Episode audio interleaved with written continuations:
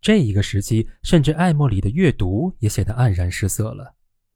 他在文学朦胧的小路上越钻越深。于斯曼、瓦尔特·佩特、戈蒂埃，以及拉伯雷、卜加丘、佩特罗尼乌斯、苏艾托尼乌斯的章节。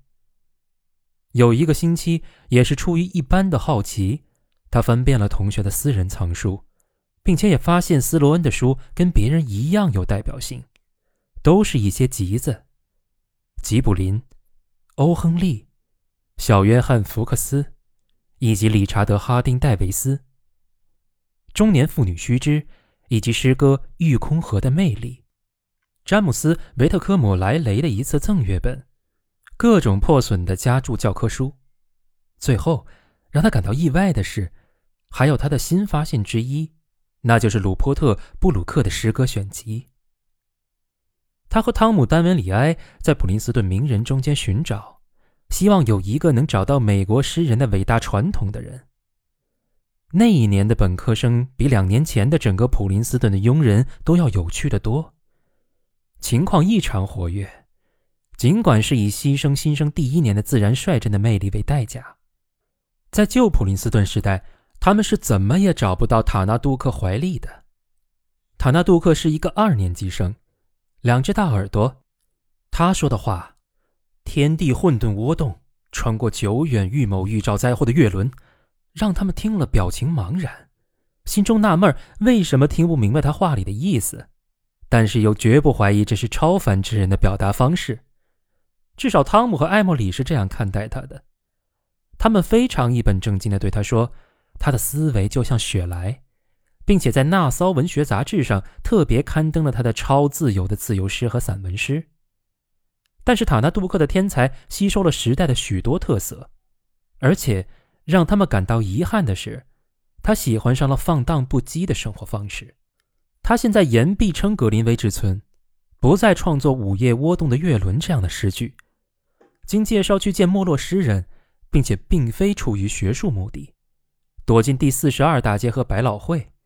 不再创作让他们一饱眼福的雪莱式的梦中孩子，于是他们放弃了塔纳杜克，把他交给了未来派，认定他和他激情燃烧的关系在那一派人中会有更好的作为。汤姆最后给了一个忠告，劝他停止写作两年，把亚历山大·普柏的诗歌全集读上四遍。可是艾默里则说。叫塔纳杜克读普柏，好比是用放松双脚来治胃病。他们说完就大笑着离开了房间。这个天才人物对他们来说是太伟大而消受不起，还是太渺小而不屑一顾？这是要抛硬币打赌才可以决定的。艾莫里藐视地回避了深得人心的教授的课。他们每天晚上给一批崇拜者配置简单易懂的隽语警句和少许芳香草、白兰地式的高雅诗歌。凡是与迂腐秉性似乎有点相关的科目，一般都有不确定的气氛。他对此也感到失望。他的观点体现在一首题为《讲堂》的讽刺小诗里。他劝说汤姆把这首诗刊登在《那骚文学杂志》上。早安，傻子。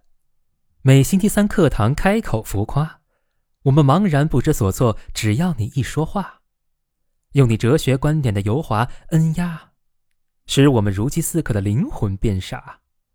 啊，我们是一百头迷途的羔羊，鼾声大作，装聋作哑，诉说苦恼，进入梦乡。你是一名学者，听他们这么说。有一天，你花费时间细细雕琢。一个大纲，我们都很熟悉，取材于一本被人们忘却的诗集。你嗅遍了一个时代的必读书，结果你的两个鼻孔塞满了厚厚的尘土。于是乎，你从地上爬起来，一声响亮的喷嚏结束了固纸堆里的徘徊。不过，我的右手边坐着一个人，饥渴蠢驴，大家都说很神。有问不完的问题，他站在那里，神情严肃，双手哆嗦着屏住气。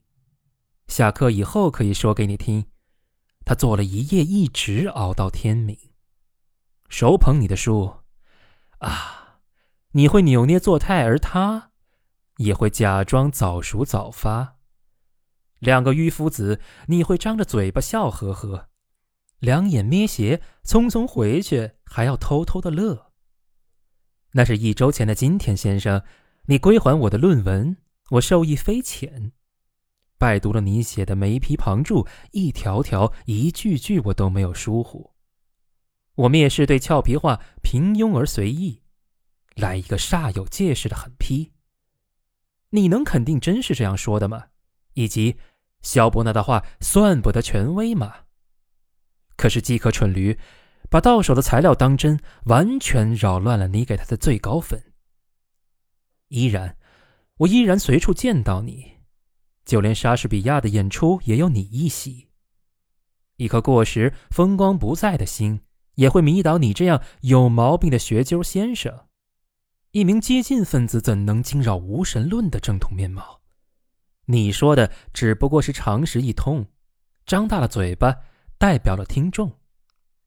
有的时候，甚至钟声嗡嗡的教堂也有魅力，引诱你有意宽容谦让，引诱对真理的坦率。心系深思，包括康德和救世军军长布斯。你的生活除了震惊还是震惊，一个空洞无力的肯定。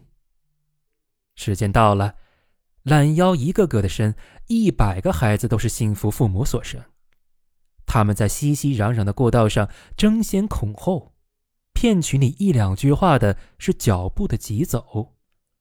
忘了心胸狭隘的土地真可怜。有一个大豁口，把你带到了人间。四月，凯里和拉迪离开了学校，乘船去了法国，加入了法国航空大队。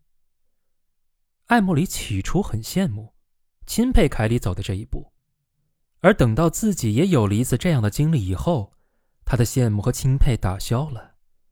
但是他从来没有体会到这样的经历带给他的多大益处。不过，虽说如此，这个经历在后来的三年里一直在他心头萦绕。